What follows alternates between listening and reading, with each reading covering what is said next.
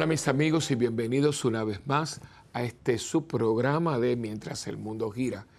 Como siempre lo hago, comienzo dándole las más expresivas gracias por permitirme entrar en sus hogares y compartir esta, esta hora donde yo espero ser siempre una, una bendición o una, una aportación en sus vidas como ustedes lo son para mí. Acuérdense que les decía anteriormente que ya yo lo tengo muy claro y mi parroquia también, ¿no?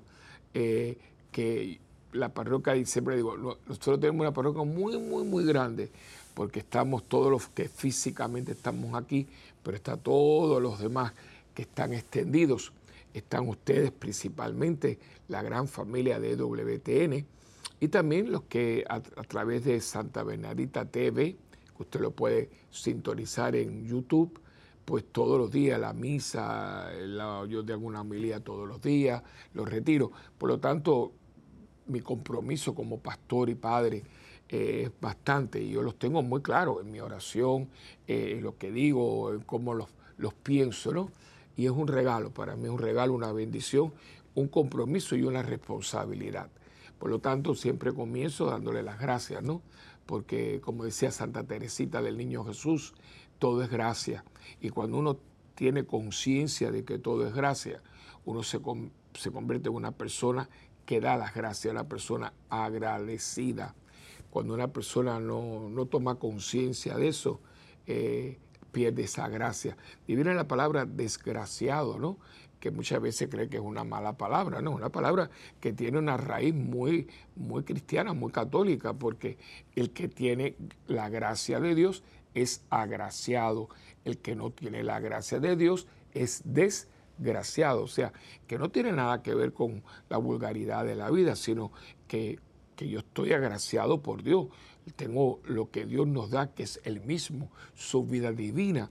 Y cuando no la pierde por el pecado mortal, por las limitaciones, miserias humanas, pues entonces no lo tiene. Entonces dependemos de la misericordia de Dios que nunca le falta a nadie, pero no tengo la gracia y eso es lo que uno tiene que aspirar y, permanecer, permanecer en gracia. Y eso eh, tomo, hago mis famosos paréntesis, ¿no? Ese paréntesis tenga siempre muy presente, ¿no? Eh, el, el, estar en gracia de Dios. No, no, no se acueste en pecado mortal, no busque un sacerdote, aunque tenga que hacerle guardia a la puerta. Yo sé que no somos tantos como antes, pero cualquier sacerdote en un momento lo, lo, escucha en confesión, ¿no? Pero no, no, no se deje, y mucho menos estar una semana, dos semanas, eh, eso no se hace, porque eso es como tener una herida abierta y supurando, y usted lo deja cuando venga a ver, tiene una gangrena y va a que cortarle el brazo, la pierna, lo que fuera no podemos. Y eso, eso es el cuerpo, imagínense el alma. Eh, antiguamente esto era muy, muy, muy, quizás decía la gente, es que nos metían mucho miedo. Yo creo, yo no estoy de acuerdo, yo creo que no, nos alertaban de una realidad. Morirse en pecados mortales poner nuestra vida, en, nuestra vida eterna en peligro, en peligro. Por eso hay que estar siempre ahí, atento, como dice San Pedro, ¿no? Vigilante, atentos y vigilantes, porque el diablo como león rugiente está buscando a quien devorar. Y yo hago una alerta, porque me asusta mucho ver personas que... Eh, mm, ¿Cuándo usted fue su última confesión? Hace un año, hace dos años. Dos años sin confesarse. Pero ¿cómo es posible? Bueno, padre, usted sabe. No, no, yo no sé, eso lo sabe usted. Eh, y si bien en la misa, que no podemos llegar tarde por eso, hay una parte penitencial, ¿no? Que es muy parte, es como lavarse las manos antes de comer. Antiguamente, cuando el mundo era normal, que nos sentábamos todos a la mesa, yo me acuerdo, yo nunca me pude sentar a la mesa, sino vete y lávate las manos, vete y lávate las manos. No por el COVID, ¿eh? Cuando vino el COVID y la lavadera de manos, a mí eso no me, no, me fue un esfuerzo, porque yo desde que tengo conciencia me lavo las manos antes de comer, es una cosa que me lo, me lo metieron en la cabeza, ¿no? Y, y, después los sacerdotes, ah, hay un lavamanos en las, en las sacristías, en todas, que ese lavamanos es muy especial porque el agua no va al alcantarillado, sino va a la tierra. Ahí a, veces sobra un poquito de, agua bendita que se bendice y se echa ahí. Pues el sacerdote, antes de, celebrar la misa, en el caso mío, yo siempre, y los ministros también, venimos y nos, lavamos las manos, ¿no? Eh, después, y yo he, puesto esto porque lo aprendí de monaguillo, de un sacerdote jesuita al que yo le servía misa los domingos a las 5 y 30 de la tarde, en una iglesia muy bonita que está en el downtown de Miami, se llama Jesús, la iglesia del Jesús. Father Rockport, no se me olvida. Y él eh, y, varios sacerdotes tenían una, unas gavetitas, tenían su, su purificador, todo lo demás, y, ellos cogían, especialmente él, porque él sudaba mucho, y él tenía, se echaba perfume. Y yo tengo eh, un pomo de colonia, de, violeta, eh, y ahí tenemos un pote, y tanto los ministros, los ministros, yo los ministros extraordinarios, yo los he invitado que lo hagan, yo me lavo las manos y me echo eh, colonia en las manos. Digo, vamos a dar la comunión. Que las, que, las, que las manos vuelan bien porque vamos a tener al Señor, ¿no? Ay, qué bonito, ¿no? Bonito no, es una realidad. Y las manos tienen que estar limpias. Y si usted va a recibir la comunión en la mano, por favor, aunque lleve unas toallitas, límpiese las manos. A veces cuando la persona pone la mano, especialmente los niños, muy sucia, ¿no? No, no, no, no. Eh, tenemos que tener conciencia de quién vamos a recibir.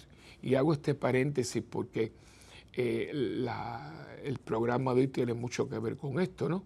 Con la fe. Enseguida les, les, anuncio el, nombre, pero desde ahora eh, la responsabilidad que tenemos todos, eh, yo con ustedes, ustedes con nosotros, porque, y es muy importante que nosotros tengamos conciencia de no estar en pecado.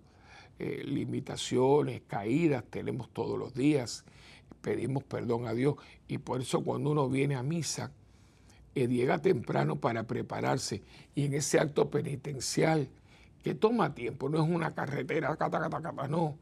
Eso mismo cuando usted recita el yo pecador de pensamiento, palabra, obra y omisión por mi culpa. O sea, usted está haciendo una confesión y después termina y dice, y Dios Todopoderoso tenga misericordia de nosotros, perdone nuestros pecados y nos lleve a la vida eterna. Hay un rito penitencial que no absuelve de pecados mortales, pero da una, una, nos prepara penitencialmente para nosotros entonces venir al banquete. Yo siempre lo pongo lo concretizo, ¿no?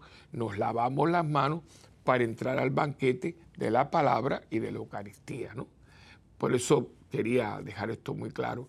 Y eh, hoy pues yo siempre les doy las gracias a ustedes también por todo esto, porque es importantísimo que nosotros estemos muy claros en lo que estamos haciendo, por qué lo estamos haciendo y para quién lo estamos haciendo. Y como siempre comenzamos nuestro programa eh, con la oración al Espíritu Santo. Porque yo se los debo, yo no me, no me he olvidado. Lo que quiero, he estado haciendo apuntes, ¿no? Para disectar la oración que vamos a hacer y palabra por palabra, ¿no? Porque es una oración que no es súper larga, pero eh, tiene sus cuatro párrafos y cada, palabra, cada frase es un programa prácticamente, mírelo, ¿no? Entonces, y toda centrada en la persona del Espíritu Santo, tercera persona de la Santísima Trinidad.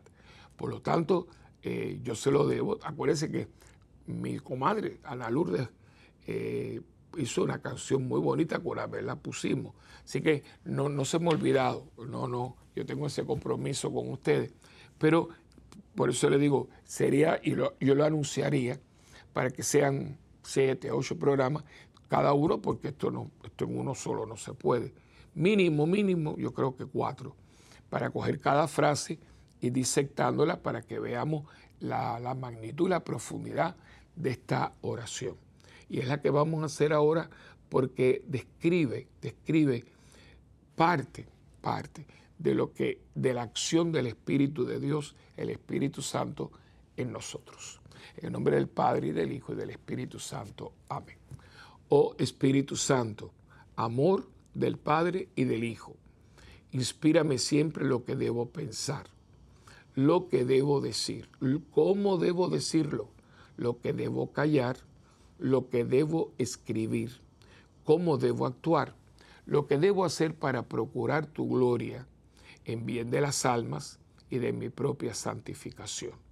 Espíritu Santo, ilumina mi entendimiento y fortifica mi voluntad. Dame agudeza para entender, capacidad para retener, método y facultad para aprender, sutileza para interpretar, gracia y eficacia para hablar. Dame acierto para empezar, dirección al progresar y perfección en el acabar.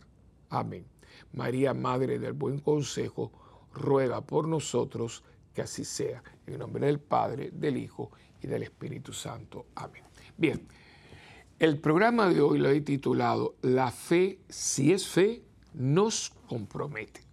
Y hay que tener mucho cuidado porque eh, cuando yo mandé todos los, nombres aquí a mi productora, parece que la oficina de nosotros, la parroquia, estaban haciéndolo y hubo un pequeñito, una, una, letra, pero una letra que, que, hace un mundo de diferencia, porque imagínese usted que yo pusiera aquí la fe, no compromete. Fíjense lo que es una letra, ¿eh? Pero no, la fe si es fe, nos compromete. Y nos compromete de verdad. Y es donde vengo yo para darle a ustedes algunos puntos de reflexión, como les llamaba San Ignacio de Loyola, puntos, puntos de reflexión para que usted los desarrolle, hablando hoy un poco de la fe. Yo voy a hablar aquí también de un testimonio personal, ¿no? Eh, porque ustedes a veces nos miran a nosotros y creen que uno sale del seminario como monolítico, ¿no? Lo sabemos todo. No, no. Cada uno de nosotros, clérigos, eh, diáconos, sacerdotes, obispos, eh, tenemos también nuestra, nuestro, nuestro viaje espiritual. En inglés es muy bonito, pero es un journey, ¿no? Un viaje. Es un viaje que hacemos durante toda la vida eh, con nosotros mismos y de la mano de Dios. Y vamos descubriendo, por eso la fe es viva y la fe crece y la fe puede tener muchos matices, puede tener también crisis, pero siempre está ahí. Una vez que somos dueños de ese gran regalo que Dios nos da, hay que hacerla, hay que cuidarla, hay que mantenerla, hay que eh, aumentarla, hay que formarla, porque si no, usted puede perder la fe. Y, y, hay gente que la ha perdido, ¿no? Y es un regalo que viene del cielo. Y yo voy a estar leyendo un poquito del catecismo de la Iglesia Católica, porque nos va a ayudar mucho eh, porque este es un tema bellísimo. Esto, esto en el seminario es un tratado, hay un tratado de la fe, de la esperanza y de la caridad, pero el tema, me acuerdo tanto de todo lo que es la fe. Y en el catecismo de la Iglesia Católica, que yo siempre le, he recomendado a ustedes, porque eh, si algo, bueno, de lo mucho que nos dejó Juan Pablo II, fue cuando los obispos del mundo le pidieron que se concretizara, que se hiciera un catecismo, que ya teníamos uno, pero este más abarcador, más bíblico, eh, más, más contenido, y él hizo una comisión que eh, le entregaron y él, lo publica, que es el Catecismo de la Iglesia Católica. Y en el número, en el número 1088 dice, la fe la fe comienzo de la vida eterna. La fe nos hace gustar de antemano el gozo y la luz de la visión beatífica, es decir, la visión de Dios. A fin de nuestro caminar, fin, perdón, de nuestro caminar aquí abajo. O sea, el fin tuyo y mío es ver y estar con Dios toda la eternidad. Entonces veremos a Dios cara a cara, y esto nos lo dice la primera de Corintios capítulo 13, versículo 12. Tal cual es. Primera de Juan capítulo 3, versículo 2. La fe es pues ya el comienzo de la vida eterna. Y ahora cita a un gran hombre que nos dejó un legado muy grande, que fue Tomás de Aquino, Santo Tomás de Aquino, que decía, mientras que ahora contemplamos las bendiciones de la fe como el reflejo en un espejo, es como si ya poseyéramos ya las cosas maravillosas de que nuestra fe nos asegura que gozaremos un día. Ahora, sin embargo, caminamos en la fe y no en la visión. Y esto lo podemos leer también en la segunda carta de los Corintios capítulo 5 versículo 7. Y conoceremos a Dios como y conocemos a Dios como en un espejo, de una manera confusa, imperfecta. Primera de Corintios capítulo 13 versículo 12. Luminosa por aquel en quien creemos. La fe es vivida con frecuencia en la oscuridad. La fe puede ser puesta a prueba. El mundo en que vivimos parece con frecuencia muy lejos de lo que la fe nos asegura.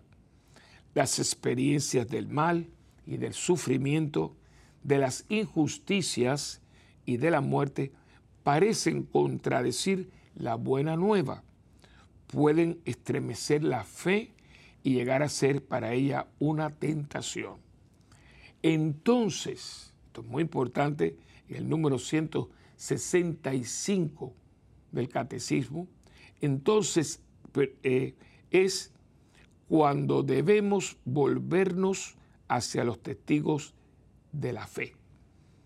Abraham, que creyó, esperando contra toda esperanza, Romanos 4:18, la Virgen María, que en la peregrinación de la fe eh, llegó hasta la noche de la fe, participando en el sufrimiento de su Hijo y en la noche de su sepulcro, y tantos otros testigos de la fe. También nosotros, teniendo en torno nuestro tan gran nube de testigos, sacudamos todo lastre y el pecado que nos asedia y corramos con fortaleza la prueba que se nos propone, fijos los ojos en Jesús, el que inicia y consuma la fe. Esta es la carta a los Hebreos, capítulo 12, versículo del 1 al D. En el número 166 del Catecismo dice, la fe es un acto personal, la respuesta libre del hombre a la iniciativa de Dios que se revela. Pero la fe no es un acto aislado, muy importante esto, porque tiene que ver con el nombre del programa. Pero la fe no es un acto aislado. Nadie puede creer solo, como nadie puede vivir solo. Nadie se ha dado la fe a sí mismo como nadie se ha dado la vida a sí mismo. El creyente ha recibido la fe de otro, debe transmitirla a otro. Nuestro amor a Jesús y a los hombres nos impulsa a hablar a otros de nuestra fe. Cada creyente es como un eslabón en la gran cadena de los creyentes. Ya no puede creer sin ser sostenido por la fe de los otros y por mi fe yo contribuyo a, sostener la fe de los otros. Esto es muy importante porque ahí viene el, tema ¿no? que yo quería darle al programa. Yo les dije ahora, comenzando, que en este programa iba a tener un poquito también de, de testimonio, porque le estaba hablando que todos tenemos un viaje, un viaje que vamos caminando por la vida y cada sacerdote tiene su espiritualidad personal. Si todos tenemos una base, cuando usted va al seminario, todos tenemos una base que estudiamos todos. En el seminario hay tratados, hay libros, tenemos profesores, pero todo eso cada uno lo va elaborando en su propia personalidad, con su propio carácter, con su propia historia, ¿no? Y me hace a mí ser yo. Yo soy un sacerdote, pero antes de eso soy una persona eh, que tiene todo un bagaje. Y dentro de esa historia personal, yo encarno esta fe en alguien muy definido, que es Jesús de Nazaret. Y ahí voy a detenerme porque yo creo que ahí es donde yo creo, esto es una opinión muy personal, que mucha gente como que, esto es una, palabra, expresión mía, como se chispotea. ¿Sabes lo que es una chispa? No? Se chispotea. ¿Por qué? Porque comienza como a desencarnar el creer en Dios de su propia vida, ¿no? Y por eso ustedes ven que dice, yo creo a mi manera. No, usted no puede creer a su manera. Porque yo no puedo, si yo tengo una relación con alguien, esa relación compromete, esa relación exige, esa relación eh, aumenta, esa relación sobre todo eh, nos hace crecer en la intimidad, en la otra persona, ¿no? En matrimonio, amistad, familia, padre, hijo. Pero como, porque si no, la, relación prácticamente se va desboronando. Por eso a veces uno conoce a una persona. Un, ejemplo, usted puede ir en un crucero, en un viaje, va un grupo y conoce mucha gente y van, son 15 días, la pasan muy bien y comen y se divierten. A veces hasta se dejan las señales, ¿no? Las señas, este es mi Twitter, este es mi em, eh, correo. Pero después, por H por B, no llega a nada. Y usted la conoció y pasó un rato rico y todo, todo. Pero fue algo, diríamos, trivial. No hubo una relación. Sí hubo una relación, pero temporera, superficial, que es, cuidado, porque que sea superficial no significa que no es buena, ¿no? Fue muy buena, fue muy agradable, pero era un grupo de otros países que nos reunimos en tal lugar para ver un, lugar, unos países y todo, y la pasamos muy chévere, muy sabroso, y cada uno cogió.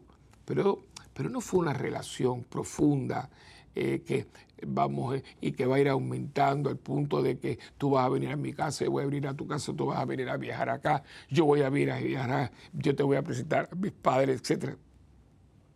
Gente que cuando a veces conoce que ese mismo viaje, se hace una amistad que, que va a crecer y a crecer y a crecer. Los amigos de la infancia de uno, por ejemplo, ¿no? Yo tengo un grupito eh, que, fíjense, no eran mis amiguitos de la infancia. Por eso dije que aquí voy a, voy a, a contribuir personalmente con cosas mías, ¿no? Eh, yo, en mi niñez, prácticamente, por razones ajenas a nuestra voluntad, porque ni era la voluntad de mi papá, ni de mi familia, ni mía, mucho menos, de, no tener una historia. Yo no tengo una historia de mi infancia. Sé más o menos, pero acuérdense que yo salgo de Cuba por razones que ya todos sabemos eh, y no vuelvo. Yo no volví. Sí visité cuando mi papá, eh, mi papá no sale, yo no salgo con él, se queda Después me enteré que estuvo preso, cosas que a mí no me dijeron, porque en aquel momento, primeramente era cuando a Cuba la cerraron, no podía salir nadie, aquello era horrible. Una llamada por teléfono, yo me acuerdo que mami decía, vamos a llamar a tu papá. Y yo era ponerse en el teléfono porque todo estaba eh, controlado. Bueno, sigue todo controlado, pero mucho más. Y había que estar, de, eh, no, había, no había celulares, en el teléfono normal, ¿no? Yo tenía que estar con ese teléfono al lado para cuando le dieran la llamada. A veces eran cuatro o cinco horas, una cosa terrible, terrible. Y entonces, cuando te la daba, todo era en código, porque tú no sabes si te estaban oyendo, un desastre. Entonces, claro, yo nunca supe que mi papá estuvo preso, yo nunca supe eso. Nunca. Me enteré después. Y entonces, en el año 80, yo salí en el 61, y en el año 80 yo tengo la oportunidad de ir con mi mamá aquello bueno, acuérdense, haga su matemática. Salió un niño y llegó un hombre, ¿no? Y aquello fue aquel encuentro, ¿no? Y yo pregunto, los que lo fueron a buscar de familia, le digo yo, mira, y papi no ha podido bajarse del carro porque le tiemblan tanto las piernas y no estaba enfermo ni nada, no podía. Aquello fue, imagínense. Y cuando yo fui, pero fueron idas de siete, ocho días. Después ya yo, al tener ya una comunicación más directa, estuve para su operación de próstata y operación de la vesícula, que aquello fue una pesadilla. No, no puedo entrar, no tengo el tiempo.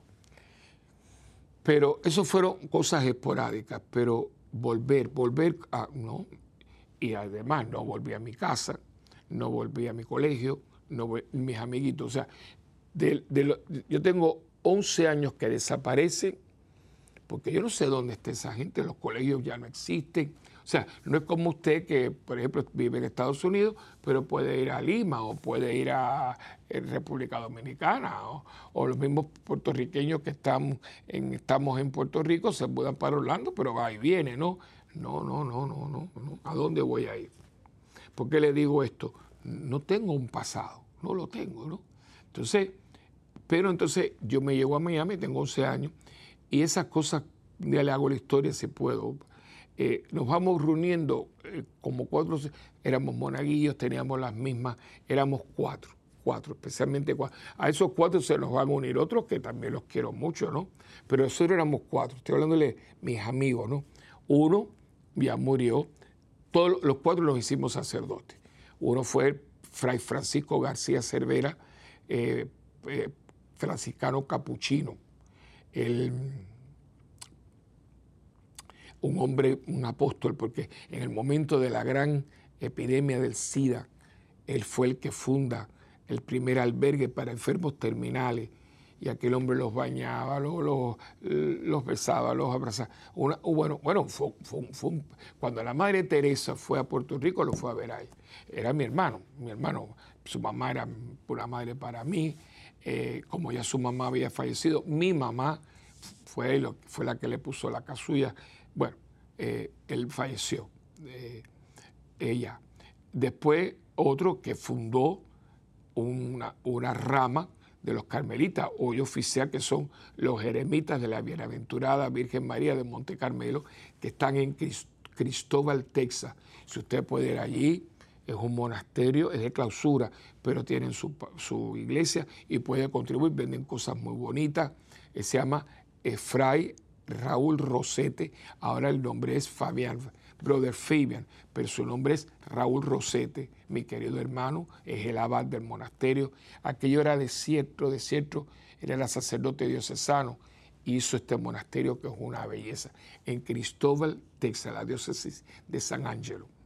El otro tercero es eh, Monseñor, eh, Monseñor, eh, vicario general de la diócesis de Los Teques en Venezuela, yo lo tengo en el corazón y en la mente constantemente, Monseñor Raúl Bacallao y un servidor, los otros cuatro, mis amiguitos de la, de la, de, la, de la niñez. Yo no te, ninguno está al lado mío, pero hemos crecido a través del tiempo en amor, en, eso, que yo, mira, me le estoy hablando a ustedes de ellos.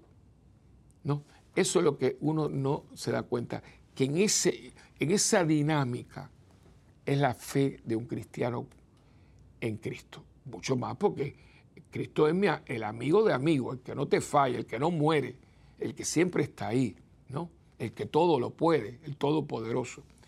Y eso para mí es vital para que esa fe sea la fe que nos compromete.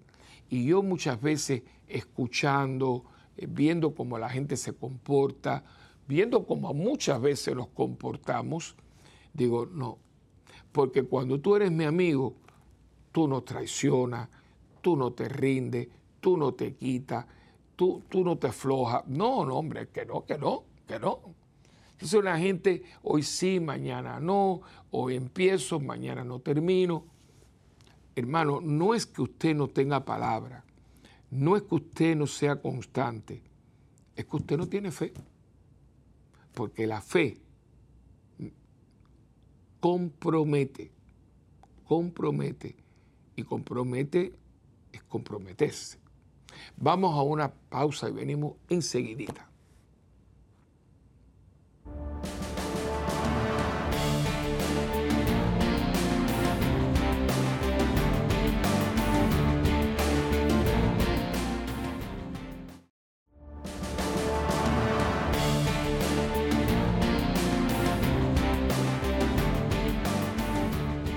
El texto que voy a compartir con ustedes ahora añade tanto a lo que yo estaba compartiendo, ¿no? Estoy hablando, y me imagino usted lo ha escuchado, pero trate de, ponerlo dentro del contexto de la, de la, conversación que estamos teniendo, ¿no? Estamos en el capítulo 2 versículo del 14 en adelante de la carta del apóstol Santiago. A mí esta carta me fascina. Es un personaje, dicho sea de paso, que a mí me hubiera encantado conocerme a Santiago, me encanta porque es tan, tan preciso, tan, eh, no sé si le hubiera caído muy bien a mucha gente, ¿no? Porque este no anda por, por, lo, por la periferia, ¿eh? es pum pum, y si te gusta bien y si no también, ¿no?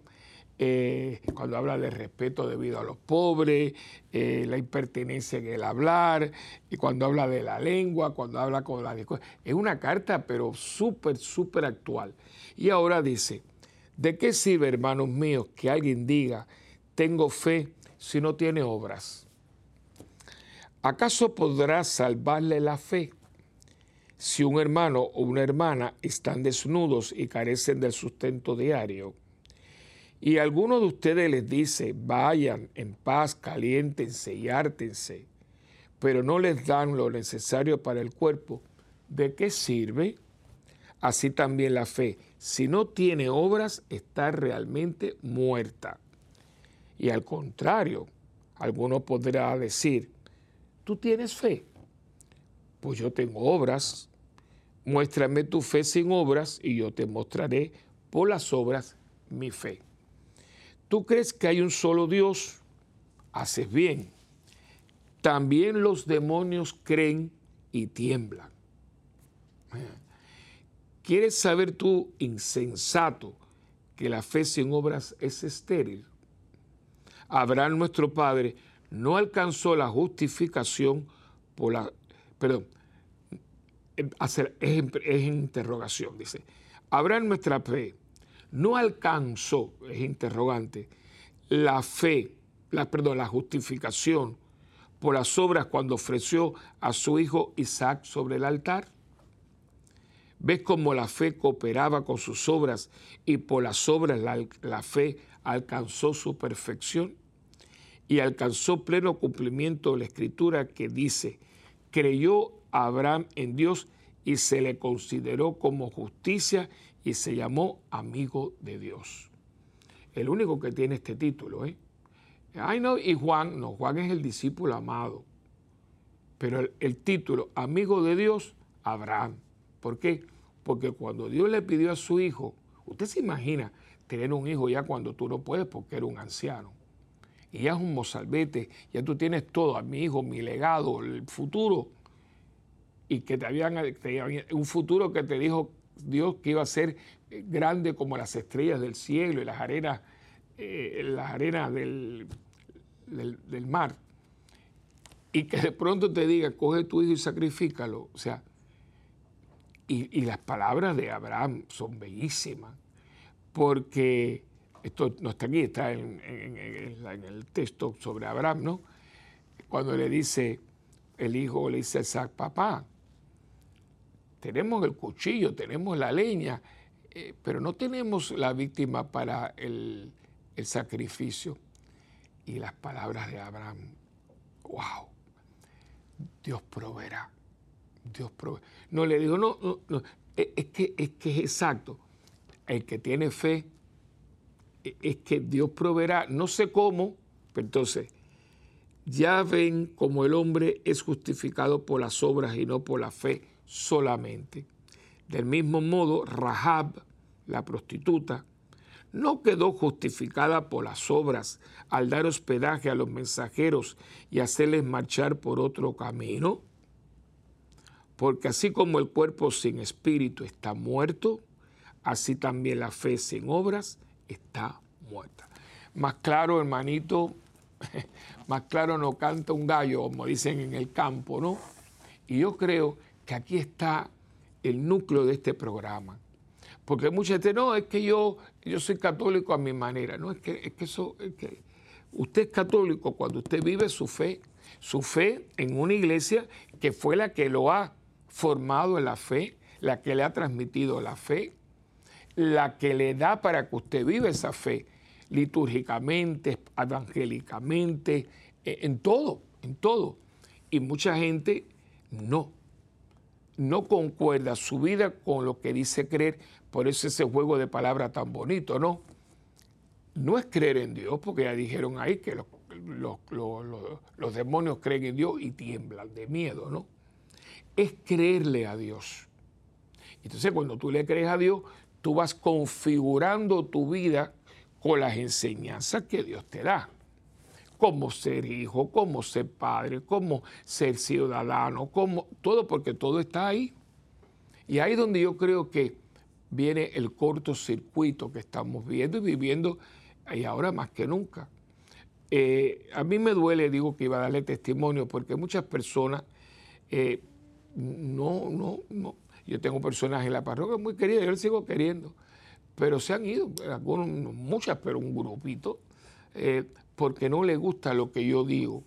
Yo siempre digo, bueno, primeramente, si a usted no le gusta algo, no sea cobarde no, no traicione, no traicione una amistad, no traicione una relación. Pero son personas que te decían que te querían. Usted no deja una carta anónima, eso no se hace.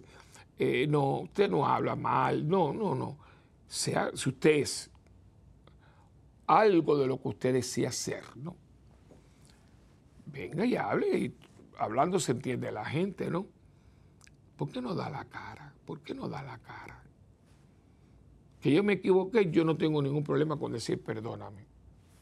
Me perdonan, muchas veces lo he dicho, y las que me faltan porque cometemos errores, por favor. Pero yo trato en las homilías de, reflexionar sobre la palabra de Dios.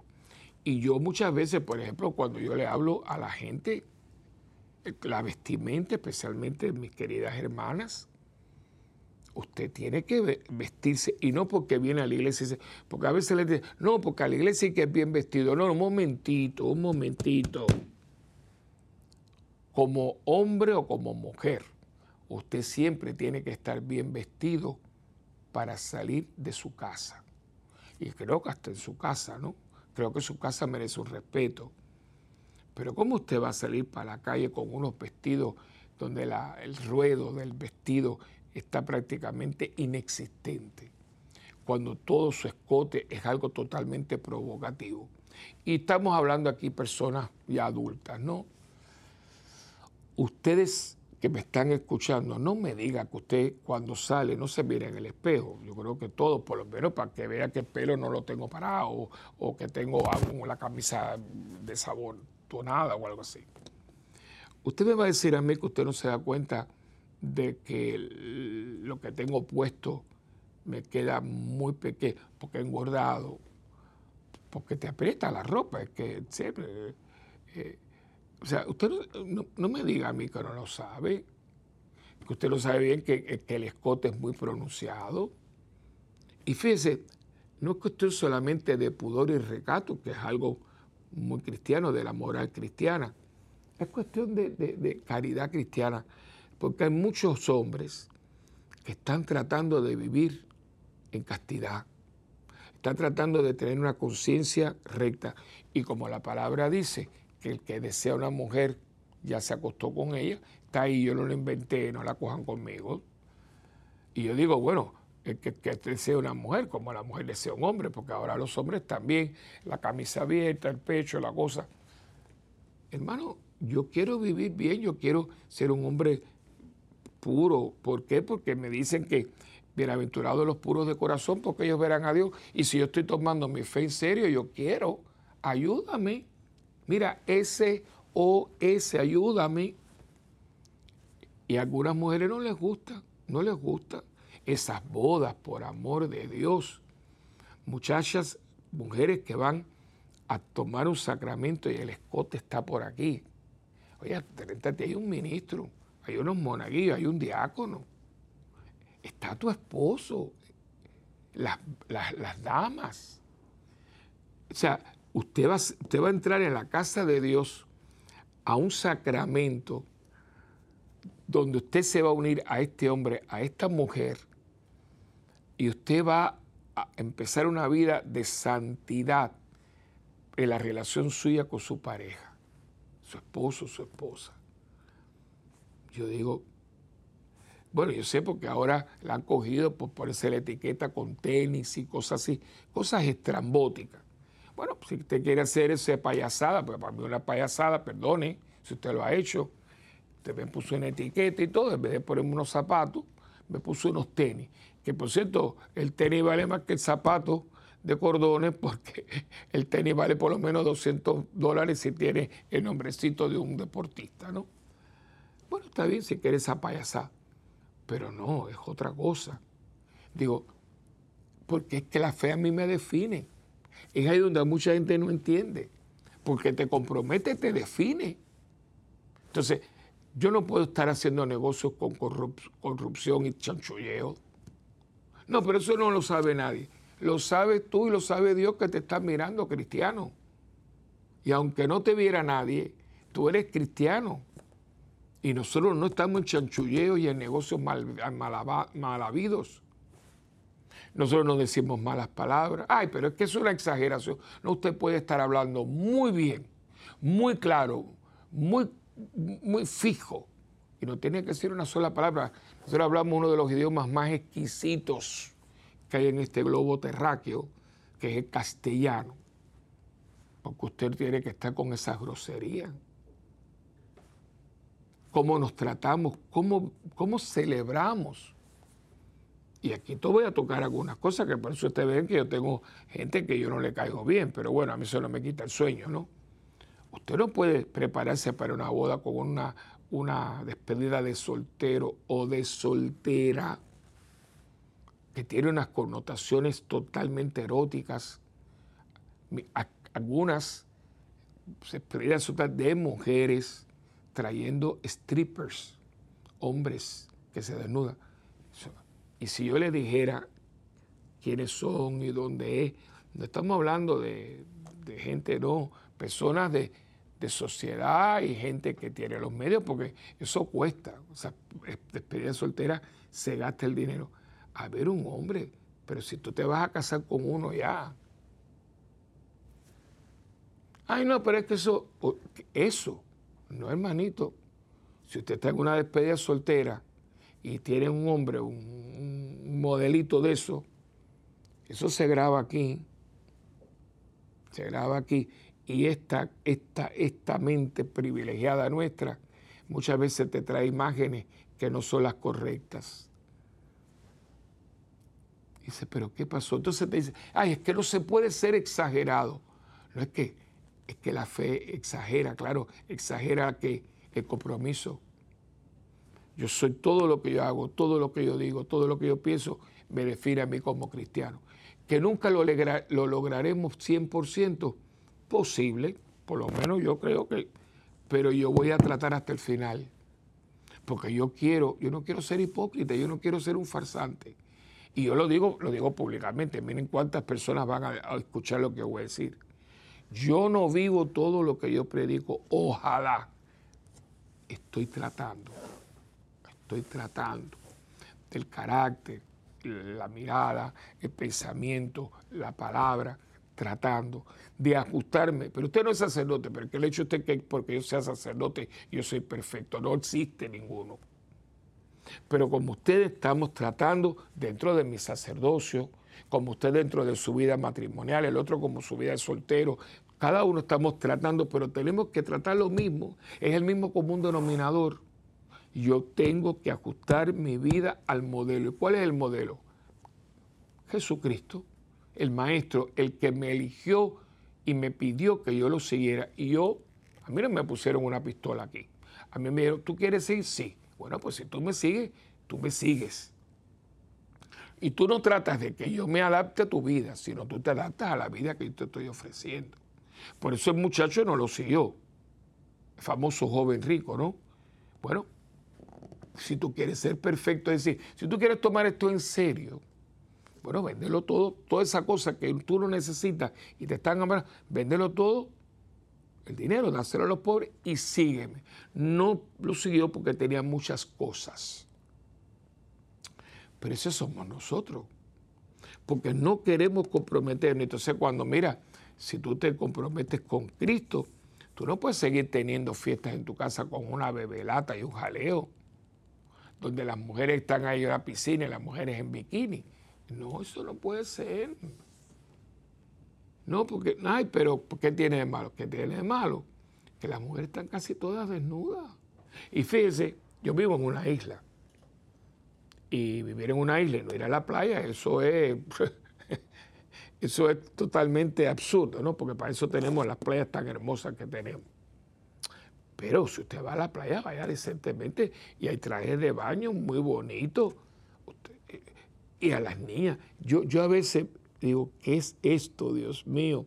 Muchachas de escuelas católicas, desnudas, desnudas, porque usted sabe de lo que estoy hablando. De hecho, los varones en eso los salvamos, porque los varones todavía tenemos unos calzones por aquí. Pero las niñas. Entonces, esa niña de dos, no de la escuela tal de Nuestra Señora de no sé cuánto, del que Sagrado Corazón. Pero ¿qué, pero ¿qué es esto? Entonces vienen, vienen los detractores. No, pero es una exageración, no se puede estar así porque la juventud, no hermano, no, no, respetemos a los jóvenes. Hay muchos jóvenes que están haciendo las cosas como van a la playa, vienen. Bueno, tenemos a uno que acabamos de enterrar hace poco y ya está beatificado, Carlos Acutis. Si usted va así, lo va a ver. No deje de verlo. Parece que está dormido. Está allí con su chaqueta, con su chamarra, su cosa, sus pantalones de mezclilla, sus tenis. Así está enterrado. No le pusieron un, traje, no, no, lo enterraron como él era. tiene pelito largo porque esa moda. Muy deportista, muy cibernético, pero todos los días iba a misa. Y su grupo de amigos, porque era tremendo líder, tremendo líder iban para aquí, porque en Italia es tan linda que usted puede ir todos los días a alguna excursión y descubre algo nuevo, ¿no? Pero dice, dice los que testificaron que cuando salían con él llegaban a un lado porque le encantaba ir de excursión. Decía, cuando llegamos, bueno, antes que nada, vamos a misa. Porque él decía que la Eucaristía era la autopista para llegar al cielo. Eh, ¿Por no? O sea, no, sigamos inventando cosas, no sigamos poniendo pretextos que nosotros mismos sabemos que son, porque también mira la soberbia, sabemos que yo estoy mal, pero no, pero a mí no, a mí nadie me tiene que decir que yo estoy mal, pero si estás mal, hijito. Lo que pasa es que cuando te lo están diciendo, la soberbia entorpece el compromiso, porque para mantener un compromiso hay que estar arriba de esto, espérate un momentito, déjame ver, ajustarlo, si está desajustado, eh, perfeccionarlo, si ha tenido Es como esta mesa, esta mesa hay que limpiarla, es muy bonita, tiene una superficie que se puede pasar la mano. Pero si yo aquí no, hago nada, imagínate el polvo, eh, alguien se derrama aquí, pues entonces hay que estar arriba de ella. Bueno, pues, pues la fe también. Y la fe sin obra es una fe muerta. Y usted si no se compromete, porque la fe me compromete, no se, se acaba de entender todo lo que tú haces. Eso es fanatismo. Bueno, vamos a empezar por ahí. Porque yo no entiendo a la gente de hoy, porque a mí, o yo estoy muy mal y tengo que irme a un sanatorio para que me hagan un estudio del cerebro, o la gente no estamos bien. Eh, la gente aquí viene un artista, algunos que ni saben cantar, que lo que hacen es decir malas palabras y cochinadas, donde denigran a la mujer y le dicen perra, le dicen gata, están ahí parados, pagan un dineral, los insultan. A, una que iba a retratar, como no le gustó al cantante, bueno, ese no es cantante, al cosa este, le tiró. Y eso, estar allí, que en uno de los conciertos, como no podían, porque había tanta gente, se orinaron encima porque no podían llegar al baño. No, eso no es fanatismo. No, eso no es fanatismo. Usted ve los juegos esos de la FIFA, la gente, yo tuve un monaguillo que le encanta el fútbol, la cosa, y estuvo todo un año para ir a las, mundiales de fútbol, Alemania, cuando fuera a Alemania, a un juego. Él quería tener, él, él trabajó en un supermercado todo un año para tener el pasaje para un juego en particular en Alemania. No, eso es fanatismo. La, mucha, la gente con los artistas que saben cuando se casan, cuando esto los ven, ¡ah! gritos y no sé cuánto. Eso no es fanatismo. En los juegos, eso, usted lo ve en los estadios, el estadio no de americanos, entonces pintos reteados, se ponen unos sombreros estrambóticos, se quitan las camisas. No, eso no es fanatismo. Ahora yo tomo en serio a Cristo, trato de modelar mi vida como Él fue, y eso es fanatismo. El ir a misa diaria, eso es fanatismo. Hay gente que tiene una fidelidad al gimnasio, que como le dije a uno, si tú fueras tan perseverante en tu fe como lo eres con el gimnasio, tú serías santo y doctor de la iglesia. No, pero eso no es fanatismo. Yo no estoy en contra de ir al gimnasio, hay que ir, hay que hacer ejercicio. Pero es una cosa, el entrenador lo que un entrenador. Y, productos y cosas y la cosa y la batida, pero sé cuánto para las proteínas. Fantástico, yo no estoy en contra, cuidado, yo no estoy en contra. Pero esa cosa y el cuerpo y las maquillajes y la prueba, eh, eso no. Pero cuando yo tomo en serio lo que dice el maestro respecto al prójimo, respecto a mí mismo, respecto a la familia, respecto a... Eso es una exageración, eso es mucha cosa, eso es fanatismo. Hermano, nos hemos vuelto hipócritas, o por lo menos bipolares porque no para esto sí hay que ser hay consecuente, claro, esto va con esto. Pero cuando yo llevo esto como debe ser con lo otro, entonces me llaman a mí fanático, beato. No, hermano, no, es que, es que no. Y uno tiene que decidirse, porque esto no va a mejorar en este sentido. No porque no nos quiere, quieren que sigamos laxos, quieren que sigamos gente light. Parece que como ahora todo es light, la mantequilla y el refresco y la leche, todo es light. Bueno, pues la gente quiere un catolicismo light. Y eso no existe ni existirá porque Jesucristo fue muy claro cuando nos dijo, el que quiera, no nos obligó, el que quiera ser mi discípulo, que se niegue a sí mismo, es decir, yo no puedo ir con mis caprichos, mis pataletas, mis boberías, mis condicionamientos, mis gustos y mis ganas, porque muchas veces mis gustos y mis ganas no van con los gustos y las ganas de Dios. Niégate a ti mismo, toma tu cruz y sígueme. Está aquí y hay que tomarlo en serio. Y la fe compromete. No diga usted que tiene fe cuando usted su vida no corresponde a la fe que usted profesa, porque usted sabe que nos está desacreditando. Y por eso mucha gente dice, yo no sé, te va tanto a la iglesia y después no le hace un favor a nadie. Usted no lo ha escuchado. Oye, pero esa mujer dice que va a la iglesia. Oye, es más chismosa.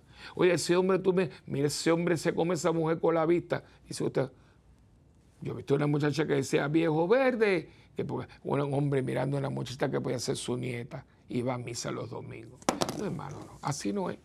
Vuelvo a repetir, no que usted sea perfecto, perfecto es Dios, pero hay que, hay que trabajar para obtener la perfección a la que Él nos manda. Sea perfecto como mi papá.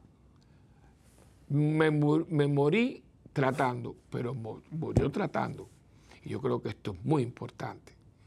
¿Saben por qué? Porque aparte que en esto se nos va la vida eterna, hay mucha gente buscando a Dios y ¿saben quién lo puede llevar o lo puede alejar? Usted y yo. La fe nos compromete. Bueno, hemos llegado al final de este programa. Como siempre, escríbanos a mundogira.ewtn.com y también visite nuestra página web que es www.parroquiasantabernardita.org o en YouTube, Santa Bernardita TV, ahí está la misa, los retiros y demás o si tiene alguna intención o una buena noticia, nació alguien, mira el cumpleaños de mi abuelita que cumplió 90 años, algo bonito, al 787-762-0375 y nuestra página de Facebook es facebook.com raya Padre Willy. Y eh, siempre sabes que usted y yo tenemos un, una alianza. Eso sí que no, eso nos compromete que, que lloro por ustedes. Seguro ustedes oran por mí, que yo lo sé, gracias, y juntos por el mundo. Que Dios me los bendiga. En el nombre del Padre y del Hijo y del Espíritu Santo. Amén. Y hasta la próxima en este su programa de Mientras el mundo gira.